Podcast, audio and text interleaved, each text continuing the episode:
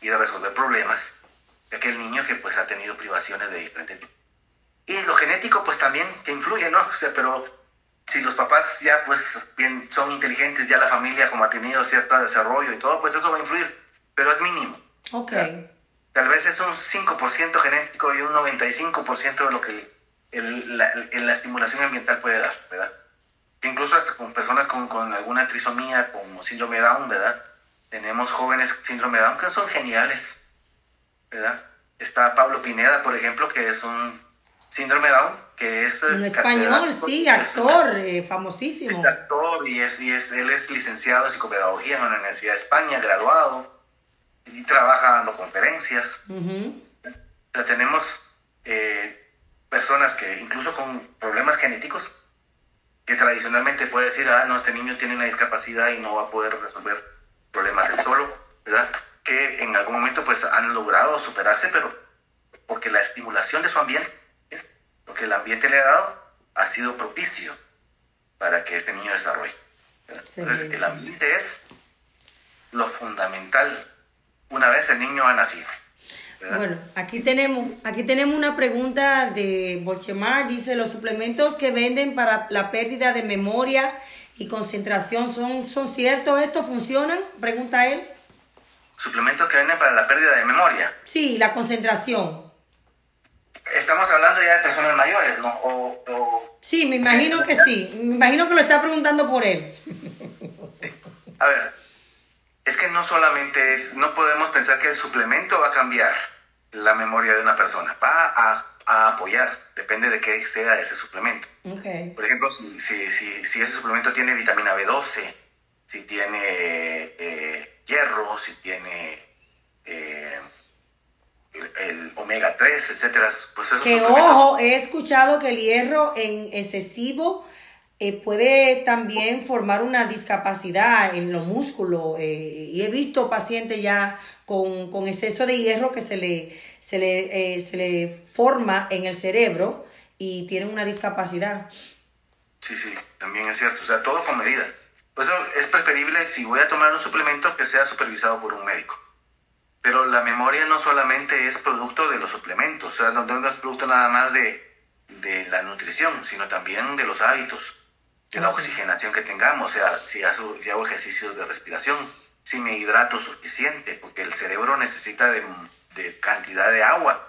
Mucha eh, agua. Uh -huh. Mucha agua para poder funcionar bien, por la hidratación, por eh, la neurotransmisión, por la, la, regulación de la temperatura, por la carga energética que, que, se, que se necesita. El hidrógeno es importante para que haya eh, esa recarga energética que necesitan las células para poder para poder operar, ¿no? Entonces, por una serie, el, el, agua es importante, la respiración, el ejercicio. Pues si tenemos una vida muy pasiva, eh, el sobrepeso, por ejemplo, eh, puede generar que haya problemas de memoria. Oh, wow. Sí. Va generando daño a nivel neurológico. Tal vez no es evidente en algún momento, pero ya conforme pasan los años, si las personas con sobrepeso durante muchos, muchos años de la vida llegan a ser adultos en donde ya les cuesta un poquito más pensar, son más lentos para poder responder, se tardan más no solamente en los movimientos de su cuerpo, sino también en la reacción para, para poder tomar decisiones, etc. Y es porque el, el, el, ese exceso de, de, peso está afectando la neurotransmisión. Ha mencionado, ha mencionado varias veces el ejercicio de respirar. ¿Cómo aprendemos esto? Ya, de verdad, para finalizar. ¿Cómo aprendemos eh, eh, a respirar llevándole oxígeno necesario y prudente a nuestro cerebro? Ok, pues hay técnicas, ¿verdad? Eh, hay una técnica que es interesante que es, bueno, en primer lugar hay que aprender a respirar, que la respiración es no solamente a nivel de pulmones. Ok sino el, el, el aire en, en, nuestro cuerpo debe entrar desde la cadera en toda, a todo el abdomen, al diafragma, a nuestros pulmones y llenar las cavidades de, superiores, o sea, y, y que, que, llegue hasta la clavícula. Wow, pero son muchos procesos realmente que no lo hacemos. Entonces, si yo me acostumbro a por lo menos unas... Hacer la unas... postura también eh, eh, eh, forma parte de esto, estar bien sentado. si la, la columna vertebral está, cerca, eh, está recta, etcétera, eso hace que la neurotransmisión también, que la, que la información que está viviendo de cerebro hacia cuerpo y cuerpo a cerebro llegue mejor, ¿no? Okay. Mejor Pero la respiración entonces, si la hago profunda, va a llenar eh, todas estas cavidades. Entonces, si la hago por la nariz, en una forma en donde estoy conscientemente llenando el aire de toda mi, cavidad eh, abdominal, mi eh, diafragma, mi cavidad torácica, lleno el aire profundamente y luego lo saco también despacio. Ok, despacio. Estoy eh, permitiendo de que los pulmones puedan abrirse a que los alveolos absorban la mayor cantidad de oxígeno en cada respiración. Y si yo hago eso unas 10 veces en la mañana, o entre 5 o 10 veces de respirar profundo, unas 5 o 10 veces al mediodía o después, de, antes de comer en algún momento, y antes de acostarme, tengo el hábito de, respirar profundo. Oh, sí, wow. Solo eso puede haber, hacer resultados muy beneficiosos para el cerebro. O sea, no se trata de estar respirando conscientemente todo el tiempo, porque de repente no lo podemos hacer. Pero si, si yo puedo vivir momentos en donde mi respiración es profunda voluntariamente, eso oxigena mi organismo y le va a dar cierta eh, vitalidad al cerebro para que pueda funcionar bien durante, durante un, buen, buen, tiempo del día. Y luego pues hay técnicas que se pueden ir aprendiendo, ¿no? Una puede ser la más famosa, la 4x4, le dicen, ¿verdad? Donde respiro en cuatro, en cuatro tiempos, en cuatro segundos, por ejemplo. Sostengo el, el aire 4 expiro en 4 y me quedo sin aire 4. Entonces voy 4, 4, 4, 4, como un cuadrado. Respiro en 4, sostengo 4, saco el aire en 4, me quedo sin aire en 4 y vuelvo otra vez. Lo hacemos así, una respiración y al principio ser un poquito más rápida y poco a poco la voy haciendo más pausada. Ese 1, 2, 3, 4 puede durar 2 segundos, 3 segundos en lo que subo la, eh, eh, respiro, mantengo, exhalo y, me mantengo sin aire. Puede ser más espaciado. ese tipo de respiración ayuda a haya un equilibrio, un equilibrio del sistema nervioso. Estamos equilibrando a nivel de, del simpático y parasimpático, son dos partes del cerebro que mantienen un equilibrio de funcionamiento a nivel de toda la neurotransmisión. Entonces vamos a tener mayor tranquilidad, mayor relajación, mejor enfoque, mejor sostenimiento de la atención, una serie de beneficios que se están dando por la respiración. Yo creo que de ahí también viene relacionado la yoga, porque eh, la yoga eh, le permite a muchas personas a, estar en ese momento con su cuerpo, con su mente, con, disfrutar ese respiro, de, de esa, esa, inhalación y exhalación. Eh, y por eso eh, la yoga pues es beneficio para muchas personas. La yoga es muy buena, el mindfulness también, ¿verdad? Que es otra técnica que está bastante de moda actualmente y que está inspirada en todas esas tradiciones orientales, pero que se han occidentalizado. Y esa es una pues, ventaja para quienes vivimos en Occidente, porque tenemos los beneficios de lo que en Oriente practican, pero con el lenguaje de nosotros en Occidente. Entonces el mindfulness funciona bastante bien. Qué bueno, qué bueno. Eh, licenciado, ya vamos a despedirnos. ¿Cómo podemos eh, agradecerle tanto por esta entrega, por esta entrega especial?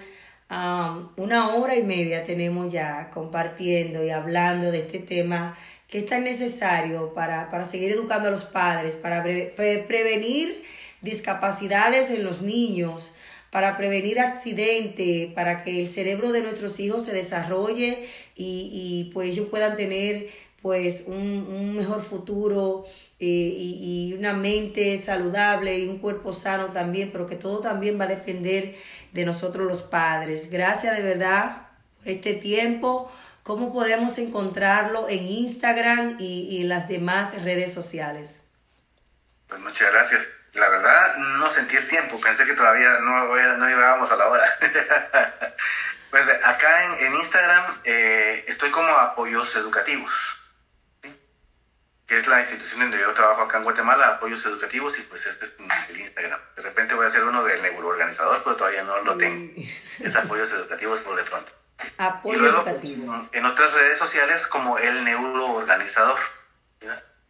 Ustedes ponen el neuroorganizador en Facebook y va a aparecer alguna página en donde estamos teniendo actividades de formación docente y de, y de formación para padres de familia también, ¿verdad? Excelente. en temas que tienen que ver con desarrollo neurológico, con aprendizaje, neuroaprendizaje, neuroeducación, todos esos temas de, de- de incorporar todo este eh, conocimiento neurocientífico a la vida escolar y a la vida de la familia. Eso es importante, ¿no? Ahí Linda le dice que siempre está en su talleres. Qué linda, qué linda tener ese apoyo. Ah, qué bueno, qué bueno, mi, qué bueno que está por acá. Gracias, un abrazo. Le están diciendo ahí Susi Rounet, eh, gracias por su tiempo, por tan valiosa información. Ya para despedirnos, entonces, ¿qué consejo al final le tiene a los padres? Pues eh, que mm, procuren que sus niños tengan una buena nutrición, una, una nutrición lo más balanceada posible, que procuren que sus niños estén bien hidratados y que procuren hacer la estimulación necesaria y sobre todo importantísimo, no, no nacemos sabiendo ser padres de familia. Entonces, el poder eh, estar en este tipo de programas, eh, escuchando, eh, preocupándonos por, por, por, prepararnos más, por leer, por participar de programas como estos es bien importante. Porque entonces estamos teniendo la oportunidad de escuchar a profesionales, a personas que nos están dando sugerencias y eso si lo aplicamos con nuestros niños, pues vamos a poder tener una mejor, un mejor enfoque. Que si nosotros queremos hacer las cosas a como nos las enseñaron nuestros papás, porque de repente los modelos que funcionaban para el siglo XX no son los que están funcionando ahora. yo, yo, yo, digo, le estaba diciendo yo a los, un grupo de, de, maestros con los que estaba trabajando, el, el, el, la, esta crisis de salud que tenemos ahorita eh, mató al siglo XX. Yep. El siglo XX se enfermó de, de, de este bichito uh -huh. y se murió. Sí. ¿sí? Y que a partir de ahora, este eh, 2021, estamos viviendo ya plenamente el siglo XXI. Amén. Ya no estamos en el siglo XX. Entonces las estrategias y las formas y los enfoques para, el, para educar para la vida a los niños de este siglo XXI son otros. Exacto. ¿verdad? Y necesitamos entonces empezar a cambiar nuestros sistemas y reaprender, dejar de aprender, dejar, desaprender muchas cosas que aprendimos sí. los que somos del siglo XX, que estamos educando a estos niños del siglo XXI y reaprender modelos que puedan ser muchísimo más productivos para adaptar a, los niños a esta nueva, a esta, nueva realidad, que es la realidad de la sociedad del siglo XXI. ¿verdad? Entonces, pues eh, hay bastante que aprender. Entonces, consejo para los padres de familia, no dejen de aprender. Y cuiden mucho a sus niños, denle mucho afecto, mucho amor. No tengan pena de abrazar, de, de querer, de, de, proteger, de besar. ¿sí? Porque eso estimula muchísimo el, el desarrollo neurológico y les va a hacer niños mucho más seguros y más exitosos, seguramente. Qué lindo. Y, y vivir rodeado de, de, profesionales, no tener miedo de buscar ayuda de profesionales que nos puedan hacer un mejor acompañamiento, como usted dijo, para ser mejores padres. Y ser humilde y, y sentirnos que somos, somos humanos, no somos padres perfectos y, y, y tener esa vulnerabilidad de, de aceptar cuando fallamos y, sobre todo aceptar y buscar ayuda, que eso es lo importante, de, de, profesionales como ustedes que están ahí dispuestos a ayudarnos para al final nosotros ser mejores padres. Muchísimas gracias, licenciado Luis Francisco Sandoval Cortés. Gracias por este tiempo. Enhorabuena y que pase una feliz noche. Igualmente, Raquel, un fuerte abrazo y un abrazo para quienes nos escuchan ahora y nos van a escuchar en el futuro. Gracias, Susi eh, por estar por acá y, y, a las personas que están pendientes de, de, de, lo que estamos trabajando. Un fuerte abrazo para todos y para todas. Gracias a todos ustedes que de una u otra forma se han quedado ahí conectados con esta información tan importante y necesaria para mejorar la humanidad, para ser mejores seres humanos. A todos ustedes, muy buenas noches. Los esperamos el próximo miércoles a las 7 de la noche por KS Radio, el sonido de la bendición, y por Spotify, con Discapacidad TV y algo más. Muy buenas noches, bendiciones. Hasta el próximo miércoles. Bye bye. Que la vida les florezca a todos. Amén, amén.